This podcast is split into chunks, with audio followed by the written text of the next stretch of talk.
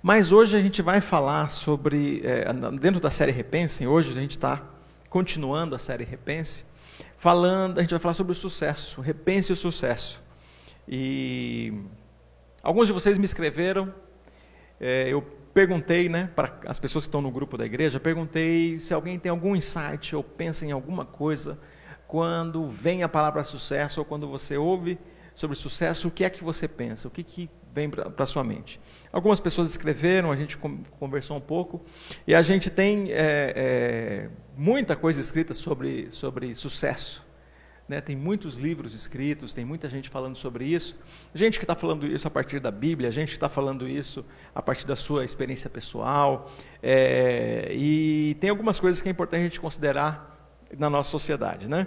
É, tem um livro que foi muito vendido, passou meses, né, semanas, não foi meses, foram semanas, foram dez semanas é, que o, o, o livro As Sete Leis do Sucesso de Deepak Chopra ficou é, sendo o mais vendido. E aí isso animou esse escritor a fazer mais livros nessa mesma linha, né? E considerando a espiritualidade, considerando essas, essas coisas que a gente não pode dispensar para que a gente encontre sucesso. Ele tem a experiência dele, ele escreveu, eu lia o que ele, o que ele escreveu, é, e a gente também tem algumas coisas que têm a ver com a nossa sociedade. Nossa sociedade tem uma, uma, profunda mudança, uma grande mudança. Como esse livro é da década de 90, ela se aplica até ao que a gente vive hoje, mas a gente tem algumas coisas que é importante a gente considerar a partir desse momento que a gente está vivendo, porque a vida é bem dinâmica. Tem algumas dinâmicas que não existiam e que a gente precisa considerar quando nós estamos pensando no sucesso. Tem algumas coisas que mudaram radicalmente da década de 90 para cá. Algumas coisas que mudaram da, da, da década de 50 para cá. Algumas coisas que mudaram desde que você definiu, quem sabe, o sucesso para você. Não sei qual idade você tem. Mas algumas coisas que a gente tem que pensar sobre isso, sobre sucesso, é, sobre realização, sobre sentir-se realizado. Quero colocar aqui que sucesso é como é, é é sentir-se realizado. Agora, qual é o ponto de partida que nós usamos para a gente sentir essa realização? Sentir que você realizou algo, sentir que você é, atingiu né, a meta, sentiu que para aquela área da sua vida deu certo. Qual é o ponto de partida, qual a referência, o que, você usa? Né? Quando a gente está lá na, na, na, na nossa, no nosso tempo de formação, a gente está na escola, a gente está fazendo aula, tem uma prova tem um trabalho, tem um comportamento que é esperado de um aluno. Se ele tiver o comportamento, ele ganha um ponto. Comportamento adequado ganha um ponto. Se ele tirar a nota 10 na prova, ótimo. E se ele tirar no trabalho lá junto com o grupo dele, tirar 10 também, ótimo. Então ele teve sucesso naquela matéria. Qual era a, a medida do sucesso? Então era ir bem, escrever um bom trabalho, responder as perguntas na prova e se comportar na classe. Então a gente sabe como pode ter sucesso na escola. A gente sabe como pode ter sucesso. Mas a gente pode olhar para outras áreas da vida e pensar nisso. Então, repensar o sucesso a partir das premissas que a gente tem. O que, a sociedade está oferecendo para a gente considerar hoje sobre sucesso? O que, nós estamos vendo que a nossa sociedade traz para a gente é, é, sobre é, essas essa nova perspectiva. Eu acho que dependendo do ponto de partida, a gente está fazendo, está tendo um olhar que tem a ver com essa, esse, choque geracional que de vez em quando a gente vê acontecendo. A gente vê uma conversa que parece que não funciona de alguém que, que tem 40 anos ou mais com alguém que tem 30 anos ou menos. Parece que tem um choque aqui daquilo que um pensa sobre sucesso e o outro pensa sobre sucesso. Parece, não só sobre esse tema, mas sobre muitos outros, sobre como ver a vida e viver a vida. E aí essa, esse choque, é, como que a gente pode resolver isso? É, eu li é, é um livro do Churran, chama Sociedade do Cansaço. Tem um documentário também sobre esse tema que está no YouTube. É um, um, um trabalho bem interessante, é o que ele escreveu. É um livro pequenininho que você encontra fácil por aí. Mas uma coisa interessante sobre o que ele fala da nossa sociedade, a sociedade que está cansada, ele fala uma coisa que é muito. É, tem, tem é, é, um, um, paralelo, né? em um dos capítulos lá, ele faz um paralelo entre o que a gente via, né? a nossa sociedade antigamente estava numa, numa linha mais de, que tinha a ver com disciplina, com ser disciplinado. Então, tinha algumas instituições que, que representavam bem essa disciplina. As escolas tinham um modelo disciplinar que, que era, era representado por isso. Então, era uma coisa mais dura, os professores eram mais firmes, eram mais durões, mais briguentos. Né? Então, essa sociedade mais disciplinar, ela era marcada pela presença de presídios, quartéis, asilos, hospitais, fábricas, né? tinham esse essa dureza. E se a gente olhar mais para trás, quando a gente entra para aqueles para ah, soluções, né, para pandemias como a gente tem agora, a gente tinha um sanatório, a gente tinha o, o é, quando tinha uma guerra, tinha um campo de concentração, a gente tinha toda uma situação que era dessa de, de, de limite, né, de uma, uma questão disciplinar aplicada a, um, a, um, a uma pessoa que se ela não cumprir algo, ela está fora do limite. Então, o limite é um muro. O limite é um. É, é, durante um, um determinado é, é, período, essa, esses muros marcavam demais na sociedade, onde estava por todos os lados o muro, dizendo e apontando o limite que a gente deveria estar. E a gente vai para a sociedade do desempenho, que é a nossa sociedade que a gente está hoje. Então, a, nossa, a sociedade que nós estamos hoje, ela é marcada pelas academias, os, os escritórios, os prédios de escritórios, os, os aeroportos, tudo facilitando esse movimento, né? os, os shopping centers, os laboratórios de clínicas né? de genética e de cuidado da saúde. É, lembrando então a diferença lá para a sociedade de, de disciplina com a sociedade de desempenho é que nos dois tem saúde, mas em um a gente, a gente só ia quando estava doente, no outro, né, que é a sociedade do desempenho, a gente vai para fazer prevenção ou para não envelhecer. Né? A Sociedade de, de, Genética e de Estética, ela trabalha essa questão, não envelheça. Né? De algum jeito se programa, programa seu corpo para você não envelhecer. Então procura academia para o teu corpo não, não, não, não envelhecer. Isso não existia na, na sociedade há pouco tempo atrás. Isso era um outro jeito é, de ver a vida. Ou, né? Existia, mas não em numa medida tão profusa como a gente vê hoje. Né? A gente vê uma academia em cada esquina, uma farmácia em cada esquina, algumas coisas que sinalizam essa prevenção é, forte. Então, uma sociedade, a diferença é uma movida pelo desempenho, outra pela obediência. E a gente vai olhando para esses é, é, os limites, né? Ah, então, uma marcada pela proibição, pela negatividade. É, está dizendo assim: se você falhar numa coisa, você não tem direito.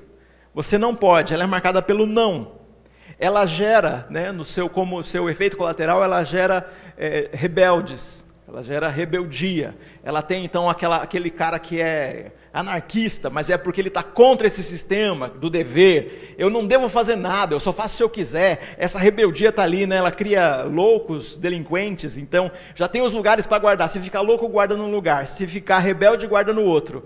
Se precisar de uma, uma correção, vai para outro lugar. Então, tem todo esse jeito de você corrigir uma sociedade é, que é marcada pelo não e marcada pelo dever.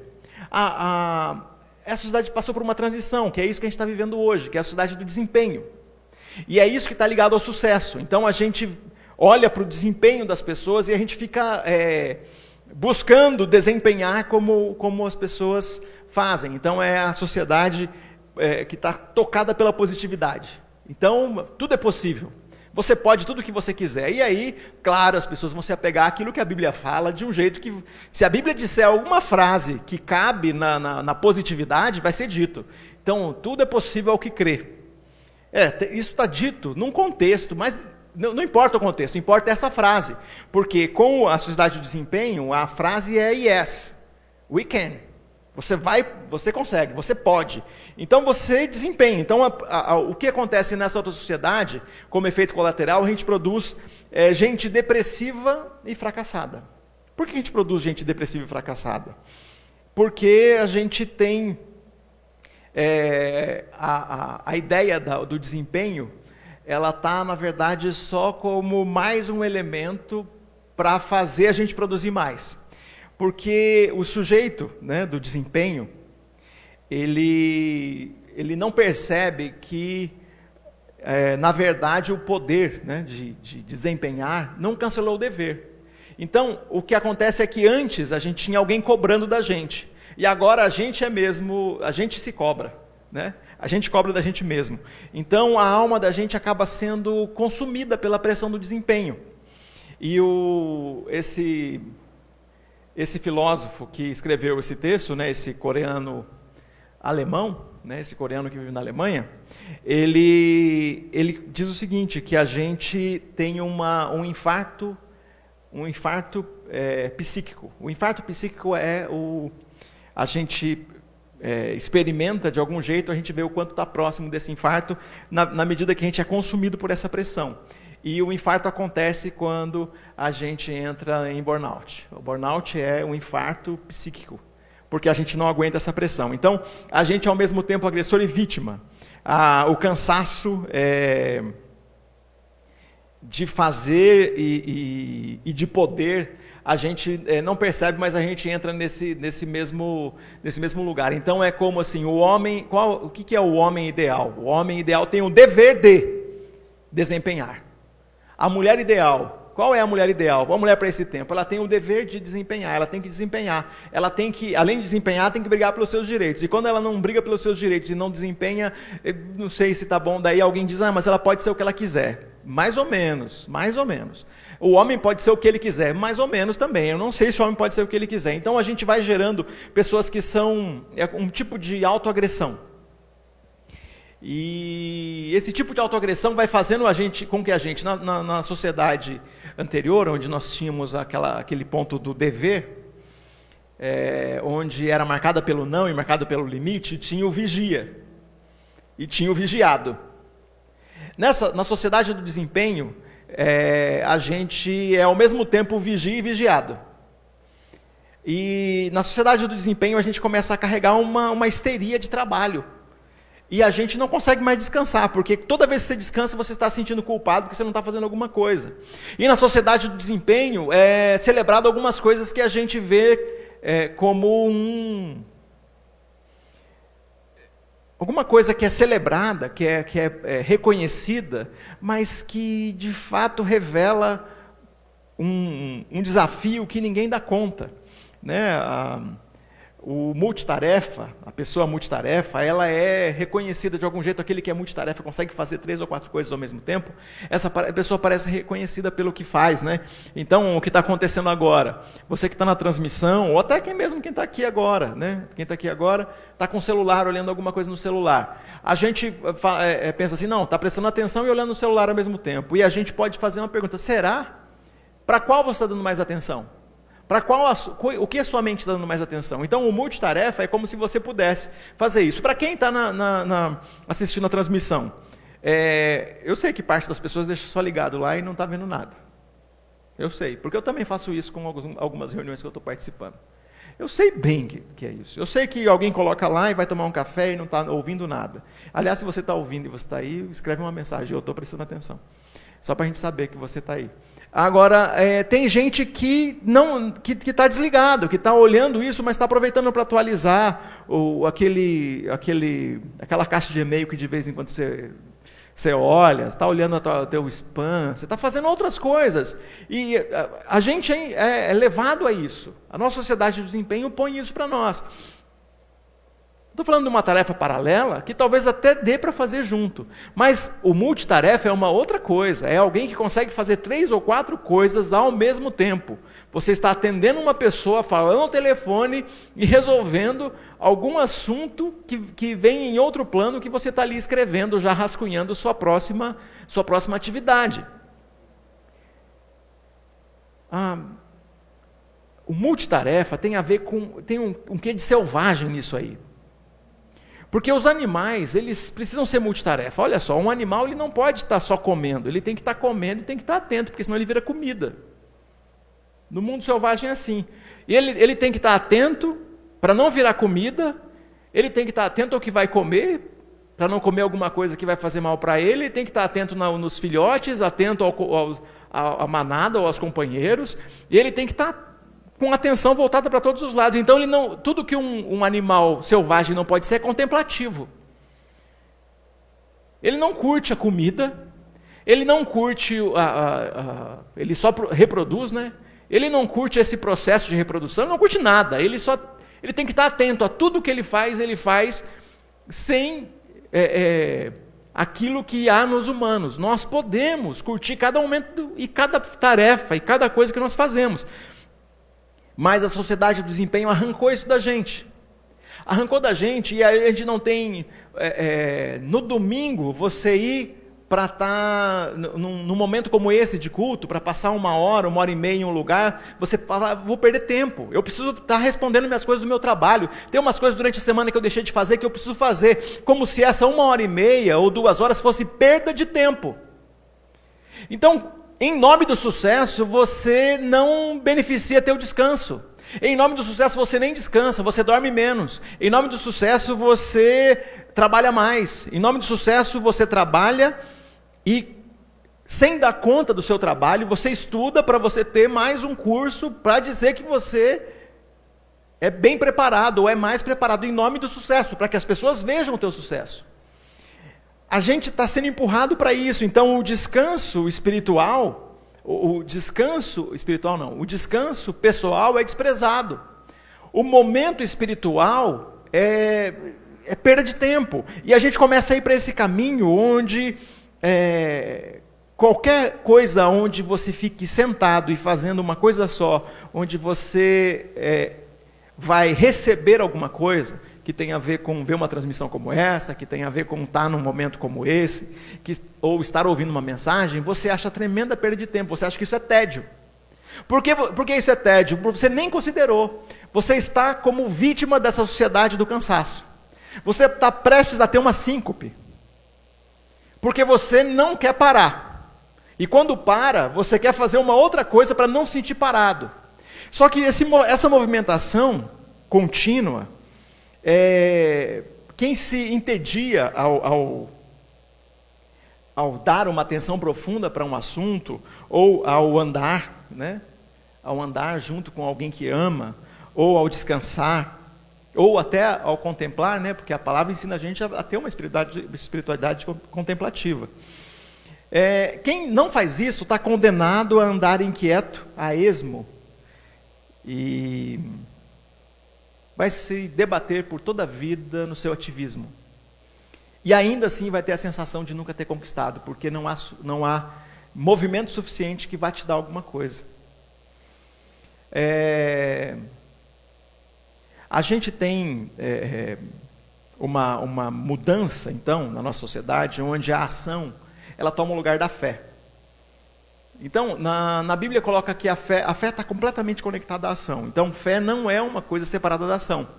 O texto de Tiago que a gente vai ler daqui a pouco, ele aponta para isso, né? O texto como um todo, ele aponta para isso. Aliás, Tiago é o cara da ação, mas ele era conhecido como homem de oração.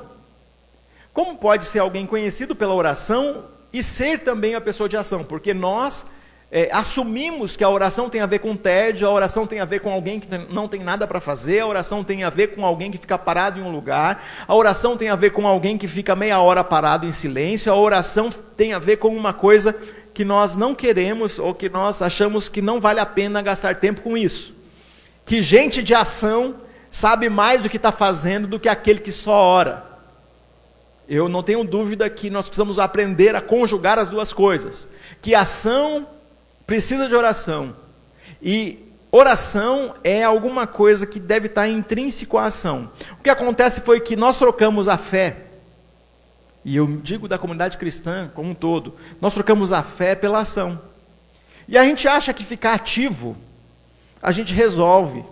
Ser ativo ou estar ativo, a hiperatividade acaba sendo uma histeria de trabalho é, é, isso revela a nossa carência de ser.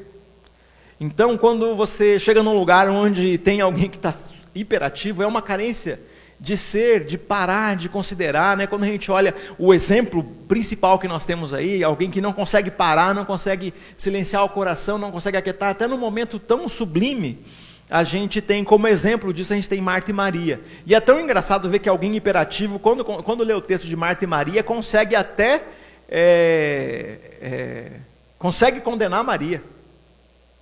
Mesmo ó, Jesus falando, ela escolheu a boa parte e essa parte não vai ser tirada dela. Então Jesus disse uma coisa boa sobre Maria. Então são duas personagens, uma está sentada aos pés de Jesus aprendendo, para você que não conhece esse texto, e a outra está preocupada com os afazeres da casa para receber Jesus. E, e, Marta, que é a irmã de Maria, fica irritada com a Maria ter parado ali para ficar ouvindo Jesus. E quem está tomado por essa sociedade do desempenho, quando vê Maria, quando lê o texto, consegue é, absolver Marta e condenar Maria, mesmo Jesus tendo dado uma palavra positiva para Maria. Olha só que sociedade que nós entramos. Nós estamos agora no momento onde a gente valida o comportamento de Marta e invalida o comportamento de Maria. A gente inverte uma coisa que está clara naquele texto, onde a gente precisa repensar nossa nosso desempenho ou o nosso jeito de em algum momento você precisa você precisa sentar.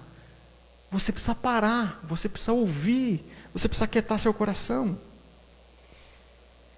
E a gente acaba então sendo, nessa sociedade de desempenho, nessa sociedade que, que está marcada pelo sucesso, a gente está olhando para essa sociedade e a gente acaba vivendo desse jeito, onde nós somos é, pessoas que carregam o seu próprio campo de trabalho, pessoas que são prisioneiros, vigias, vítimas e agressores. Né?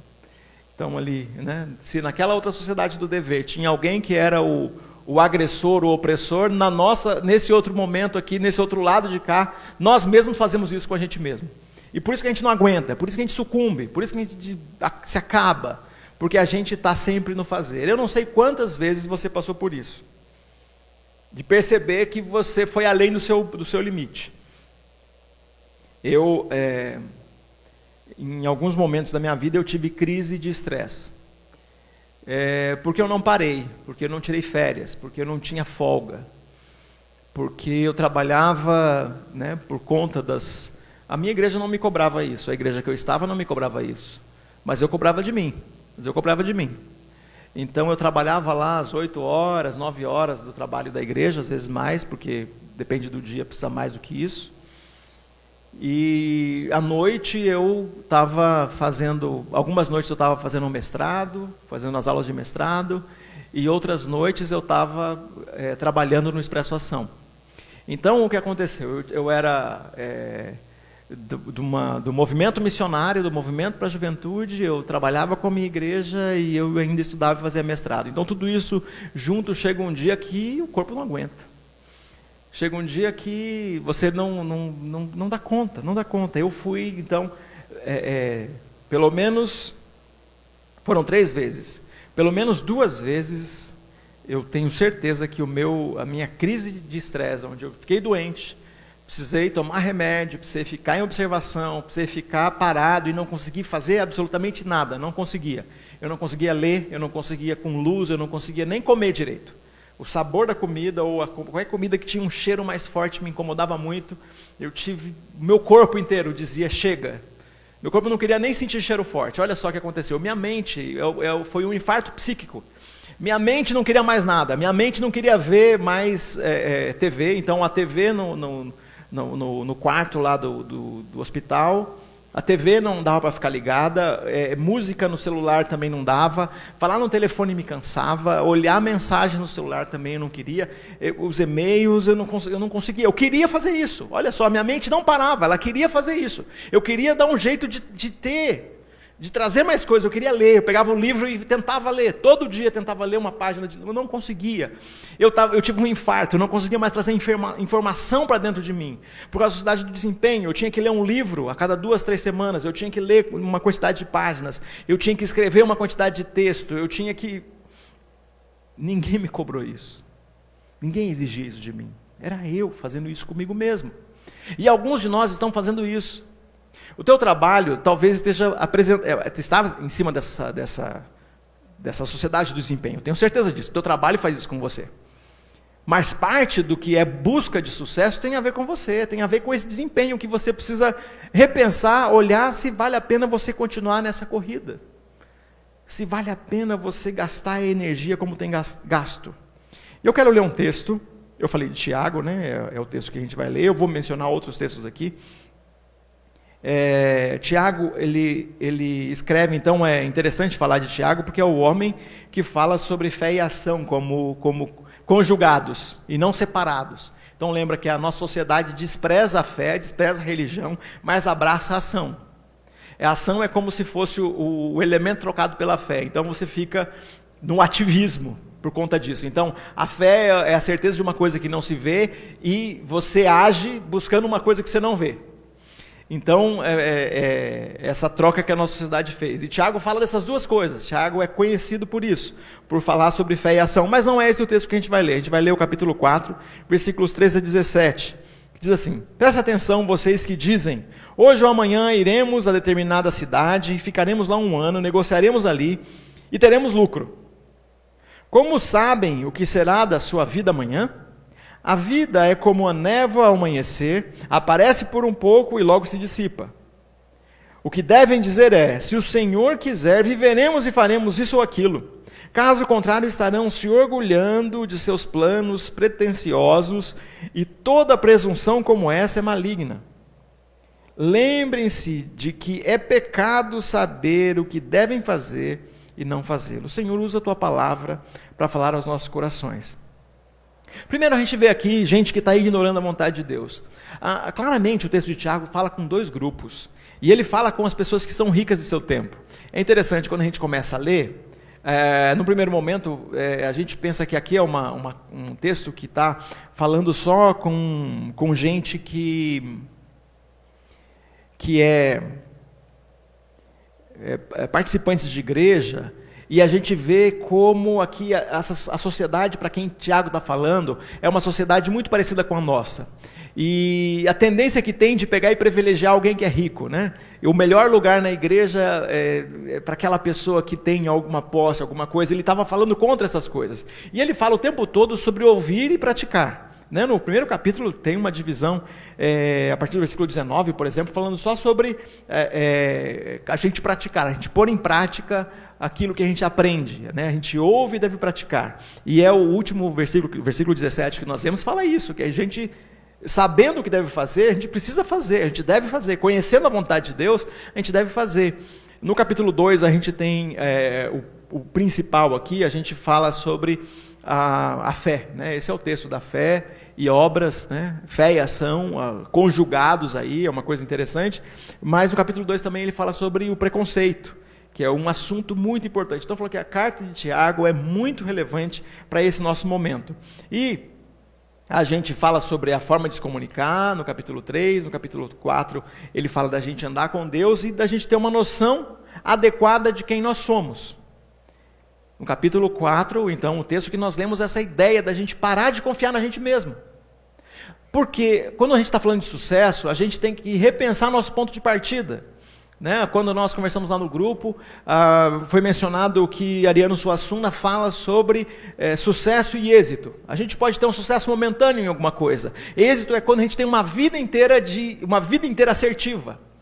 E a gente vai encontrar gente que, que deu certo em alguma coisa, em algum momento. Um sucesso momentâneo significa é, ser o aluno do segundo é, é, ano do, do, segundo grau, né, do segundo ano, para quem é do meu tempo do colegial, para que você, aquele, naquele momento, na matéria de história, você foi aluno nota 10. Mas na, no, como aluno de matemática, aluno de, de física, você foi aluno nota 5. Então, sucesso significa que você tem sucesso momentâneo em uma área. E êxito é um, um, um combinado que, que mostra o êxito de uma vida toda. Que apesar de alguns momentos você não ter tirado a melhor nota, ou em algum momento você não, não ter o melhor, no nosso caso aqui a conversa é sobre isso, né? O melhor desempenho, na hora que nós pegamos a vida como um todo, a gente vê sucesso. A gente vê consistência. Mas eu quero falar para vocês do nosso ponto de partida, de onde é que nós partimos para que o sucesso aconteça. Primeiro, você não tem sucesso quando você ignora a vontade de Deus. Ah, você pode ter. Aí você fala, ah, mas eu posso ter sucesso sim. Bom, você pode ter um monte de coisa. Ter riqueza não é ter sucesso. Não, segundo o que nós lemos aqui na palavra de Deus. O que nós lemos aqui na palavra de Deus, o que nós lemos na Bíblia, por exemplo, tem uma, uma palavra direta de Jesus dizendo o que adianta o homem ganhar o mundo inteiro e perder a sua alma. Então significa assim: o que, que adianta você ser rico? O que, que adianta você ter sucesso? O que, que adianta você ter poder? O que, que adianta você desempenhar se você pode perder a sua alma? Ele está colocando um outro ponto de partida. Nós estamos sempre olhando o ponto de partida aquilo que a nossa sociedade coloca para a gente, né? O, o, o, o, qual é a nossa cultura? O que, que a nossa cultura apresenta? O que, que, é, o que, que significa sucesso para esse momento? E sucesso para um montão de gente significa hoje, né? A gente está nesse, nessa, nesse, nessas semanas aqui que, tá, que tem o maior reality show do, do nosso país, né? O mais assistido de todos. Para alguém vai dizer que sucesso é participar desse programa e ficar entre os finalistas. Será que isso é sucesso? Pode ser sucesso e pode também não ser sucesso, porque se ignorar a vontade de Deus é alguma coisa que não deve acontecer com aquele que caminha com, com que conhece a vontade de Deus, que conhece a palavra, então a gente tem que repensar o nosso ponto de partida. Olha só, o, prim, o primeiro é o primeiro versículo que a gente leu, prestem atenção, vocês que dizem, hoje ou amanhã iremos a determinada cidade, ficaremos lá um ano, negociaremos ali e teremos lucro. Gente, a vida é complexa, tem muitas dinâmicas, tem muitas coisas na vida da gente. Tem o, tem o hoje, tem o amanhã, tem o comprar ou vender, o lucro, tem o ir e voltar, dias, anos, objetivos, é, tem família, tem pessoas, tem um montão de coisa. Tem muitos elementos numa vida. Tem muita, muita coisa nisso que foi a nossa primeira mensagem que nós falamos, né? Há, há duas semanas atrás a gente falou: repense a vida. A, a vida é muito complexa. Mas quando nós eh, dizemos na nossa, quando, quando é escrito aqui, Tiago fala, quando você diz na sua arrogância, você só considera a sua vontade, aquilo que você sabe, a sua capacidade de fazer conta, o seu desempenho, a sua capacidade de se auto é, impor metas, a sua capacidade de se auto cuidar, né? de se auto vigiar, e tudo aquilo que você tem como conhecimento e não considera Deus nessa conta. E aí você diz: Eu vou para lá e eu vou fazer e é comigo. O que a gente vê aqui que. Tiago está falando com essas pessoas da, da, da igreja que são orgulhosos. O capítulo 4 todo está falando isso, né? Dessas pessoas que são orgulhosas, né? A gente volta um, um, um, alguns versículos atrás, e ele está falando assim: Deus se opõe aos orgulhosos, mas concede, gra concede graça aos humildes. Então, você gostaria de estar em oposição a Deus quando você fala, vou fazer um negócio? Você gostaria de olhar para aquilo que Deus fala na sua palavra e falar assim, vou fazer do meu jeito? Ele está falando com essas pessoas que, que olham para Deus, que sabem quem Deus é, mas não, eu não vou fazer do, do, do outro jeito, eu, eu vou fazer. Eu vou. Não, assim não dá, eu não quero, eu não quero fazer assim. Ao obedecer Jesus, é, significa que vai ser outro caminho. Se eu falo que eu vou obedecer, que eu vou para outra cidade, que eu vou fazer negócio, mas aí se eu considerar aquilo que Jesus fala, talvez o negócio que eu estou metido, Jesus, não tem nada a ver com isso. Estou fazendo um negócio aqui que Ele não vai abençoar.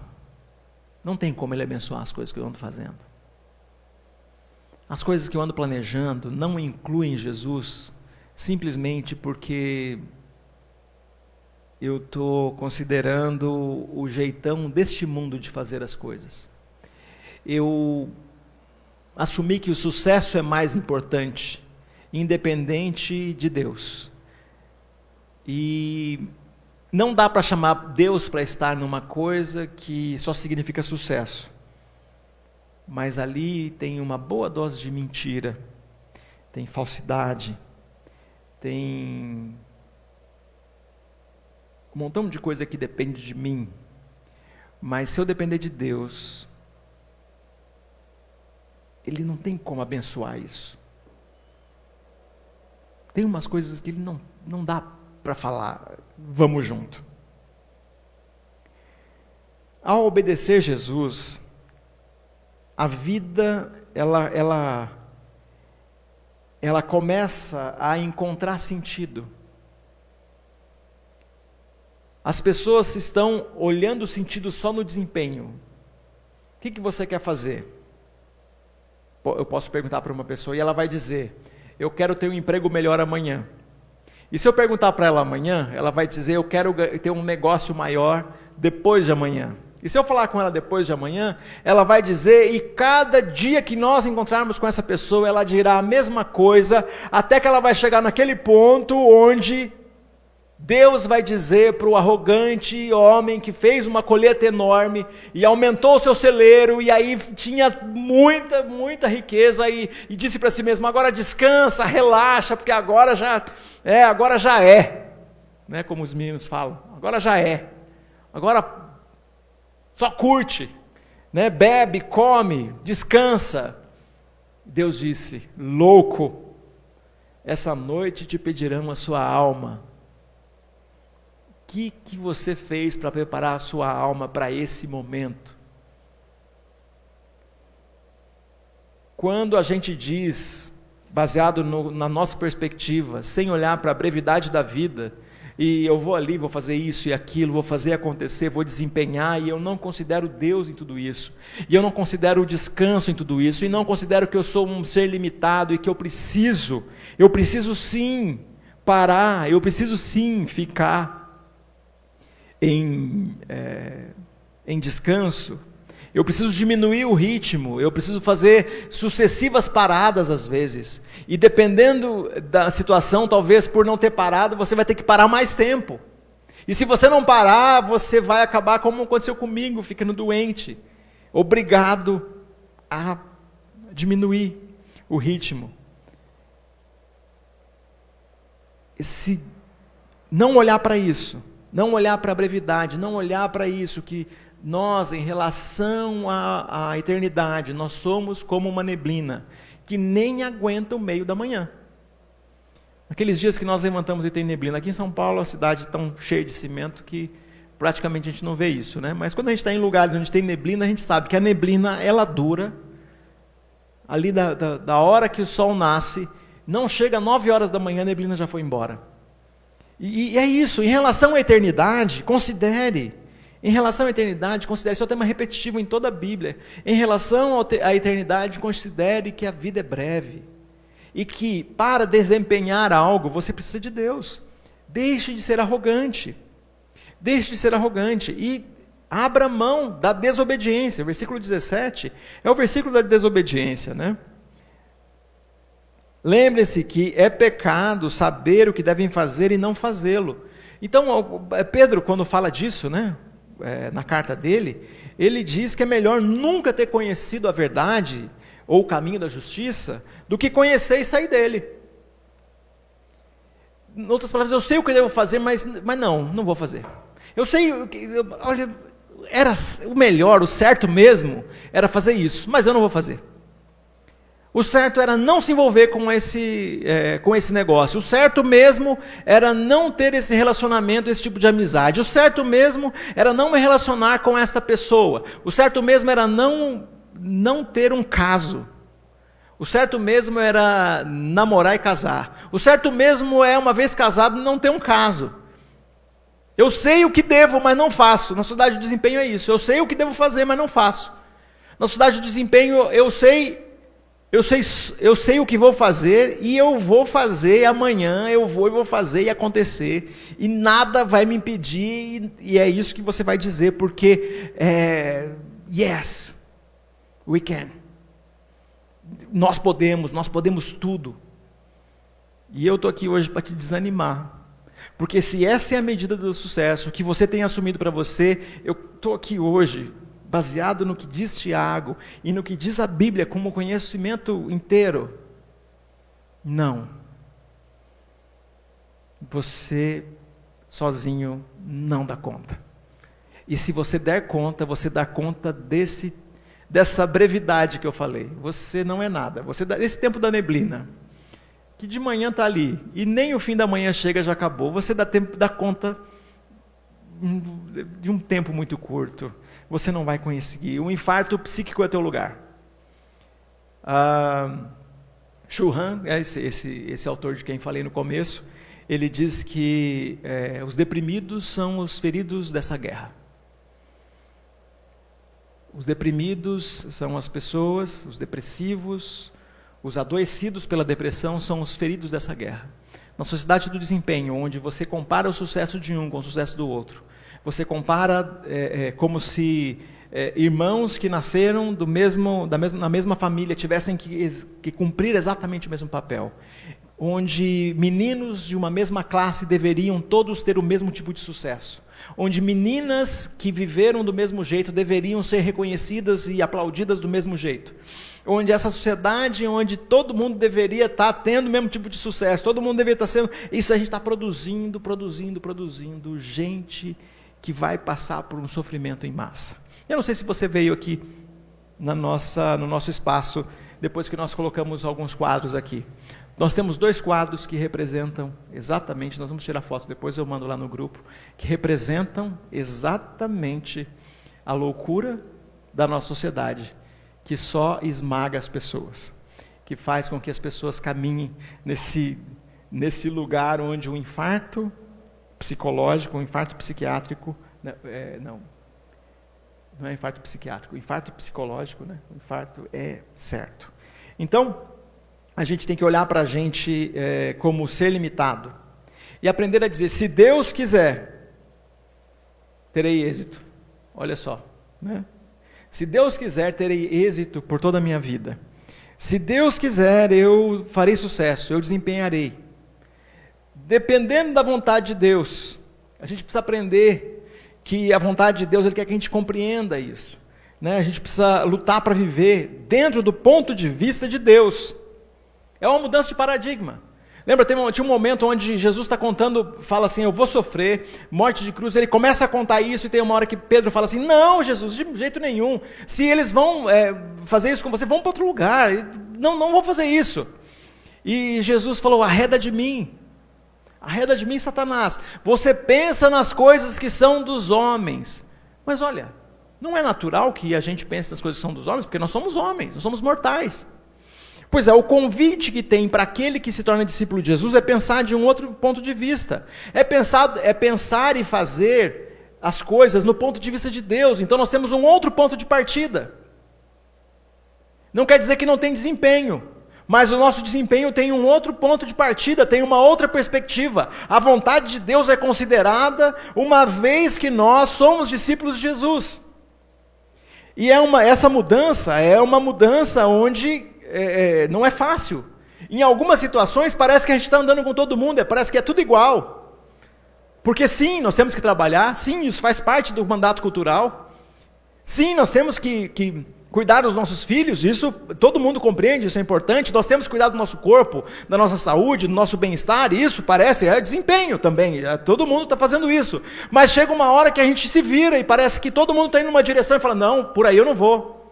Isso tem a ver com abuso, isso tem a ver com autodestruição, isso tem a ver com um, um caminho que não tem sentido, porque isso está fora daquilo que é esse ponto de vista ou essa perspectiva ou diretamente, como diz Tiago, ou a vontade de Deus para nós. E terminando o que tenho para dizer para vocês hoje, Mateus 11, 28 é o texto que fala assim: Meu fardo é leve e meu jugo é suave.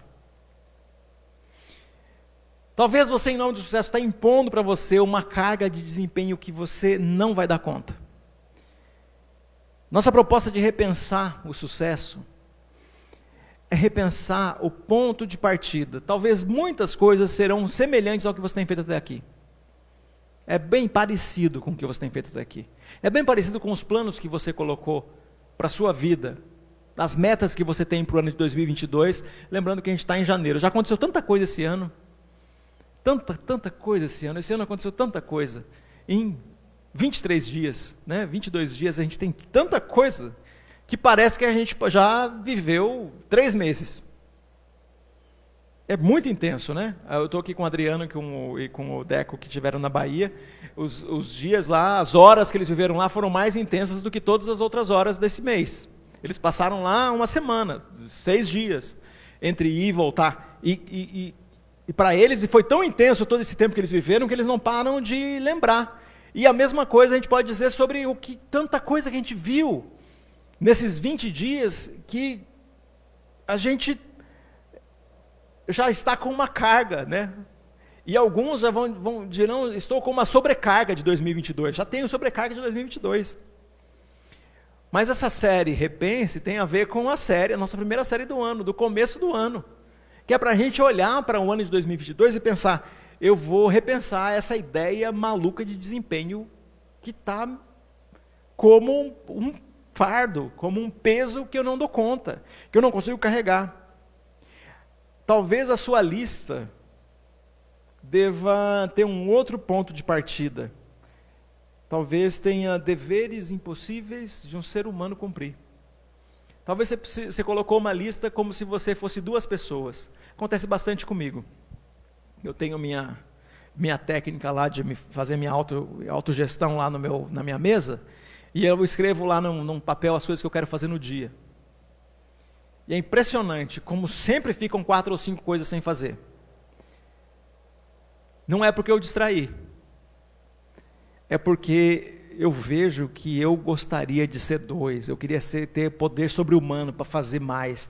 Tem um limite de e-mails que eu consigo mandar no dia, tem um limite de ligações que eu consigo fazer no dia, tem um limite de, de linhas que eu consigo escrever num dia, tem um limite de leitura que eu consigo fazer no dia. Eu preciso reconhecer, reconhecer diante de Deus, diante de Deus, que eu estou me submetendo a uma carga que é sobre-humana que eu estou achando que a parte de Deus eu posso fazer, que o meu desempenho está baseado no que a sociedade propõe, uma sociedade que, que, que, que, que transforma o homem num ser selvagem, multitarefa, que fica preocupado, e nas empresas, algumas empresas nossas, que você talvez esteja trabalhando em alguma empresa assim, onde é um ambiente tão selvagem que você tem medo sim de ser. É, é, te puxarem seu tapete, né? No mesma ideia da selva. Enquanto você come, você tem que, ter, você tem que tomar cuidado para você não virar comida. Na selva é assim que os animais vivem, no ambiente selvagem. Mas tem alguns ambientes onde nós estamos que é são tão tóxicos e tão selvagens que, a, que propõem para nós metas impossíveis de serem cumpridas, ainda impondo para nós que a gente seja também nosso vigia. Então a gente é vítima, opressor, vigia e vigiado. Algoz, opressor, vigia e vítima de si mesmo. Um fardo que você nunca vai dar conta de carregar. Por que, que você muda o ponto de partida? Porque quando você muda o ponto de partida, quando você começa a olhar para Jesus e começa a olhar o sentido da vida em Jesus, a jornada de desempenho a partir do, da perspectiva daquilo que Jesus é para nós, daquilo que o Espírito Santo pode atuar em nós. O príncipe da paz, quando está atuando em nós, a paz excede todo entendimento. No nosso entorno tem caos, mas aqui dentro tem paz. Nós andamos nesse poder, nesse, nisso que é desafiante. Mas é leve. É uma jornada desafiante, mas é leve. De vez em quando você vai ter que se opor. O efeito manada está aí. Tem um montão de gente no meio desse efeito manada, até entre os cristãos. E, e eu tenho o desafio, vocês sabem, de, de de ter sanidade no meio de tanta gente que muitas vezes parece maluco, é desafiante, mas é leve, porque quem é que está indo junto? É o próprio Jesus. Segundo o texto de Mateus 11, 28, meu fardo é leve. E o teu próprio fardo, aquele que você colocou para vocês, aquele que você se autoimpôs, Aquele que você se autoimpôs, ele é pesado demais. Aquele fardo pesado que a religião impôs para você é pesado demais. Aquele fardo que o teu negócio está impondo, ele é pesado demais. Sozinho você não dá conta. Primeiro você deve dizer, você deve dizer, se Deus quiser, se o Senhor permitir, terei êxito. Se Deus quiser, se o Senhor permitir, vai dar certo. Se Deus quiser, se o Senhor permitir, terei saúde. Se Deus quiser, se o Senhor permitir, encontrarei minha comunidade de fé. Se o Senhor quiser, se Deus permitir, hoje termino o dia feliz. Não é amanhã. O amanhã pertence a Deus. A gente mal e mal controla o hoje. Ah, a Bíblia ainda fala sobre isso, né? Que nem o próximo minuto está na nossa mão. A gente é muito arrogante. E a gente precisa mudar de perspectiva. Nossa proposta: repense. Repense a carga que você tem carregado. Repense o que a sociedade tem imposto para você. Repense o que você tem assumido como desafio, que talvez seja grande demais. e você não está considerando que você é feito, né, como a Bíblia ensina para a gente, é feito de barro. Você quebra. Você, sem Deus, pode estar carregando um peso que logo, logo vai te levar ao infarto, ao infarto psicológico. Suas emoções perderão, se perderão, suas forças irão embora, como descrevi o que passei aqui para vocês. Que Deus nos abençoe. Quero fazer uma oração pedindo a Deus pela nossa vida, pedindo a Deus pelos desafios que esse ano propõe a nós, que a gente, mesmo vivendo uma sociedade de desempenho, a gente não vai sair da sociedade porque a gente orou. A gente não vai sair da sociedade porque a gente está é, com Deus, a gente vai estar tá dentro dela. Mas a gente tem um outro ponto de partida. A gente vai repensar o nosso ponto de partida. E no final a gente vai poder ver que, como um todo, encontramos, encontramos em Deus meios para vencer todos esses desafios que a vida nos impõe, para todas as idades. Cada idade tem o seu desafio. Cada fase tem aquilo, aquela pressão que é típica. Senhor Pai Todo-Poderoso, para cada um que nos ouve agora, que olha para como tem sido difícil as cobranças e como é difícil desempenhar alguns papéis que nos foram impostos. Alguns aí já é, no planejamento pessoal já viram, olharam para as suas listas ou podem olhar para as listas agora e ver o quanto escreveram desafios que são sobre-humanos que estão para além da capacidade. Senhor, discernimento é uma coisa que o Senhor dá para nós através do Espírito Santo. E como ensina também Tiago, a carta que nós lemos hoje, sabedoria o Senhor dá para quem pede. E hoje nós estamos pedindo sabedoria para que a gente possa olhar para a brevidade da vida, olhar para quem nós somos e dizer: se o Senhor permitir, nós andaremos 2022 de fé em fé, agindo no teu poder, recebendo a coragem do Senhor e a tua sabedoria. Nos abençoa, em nome de Jesus. Amém.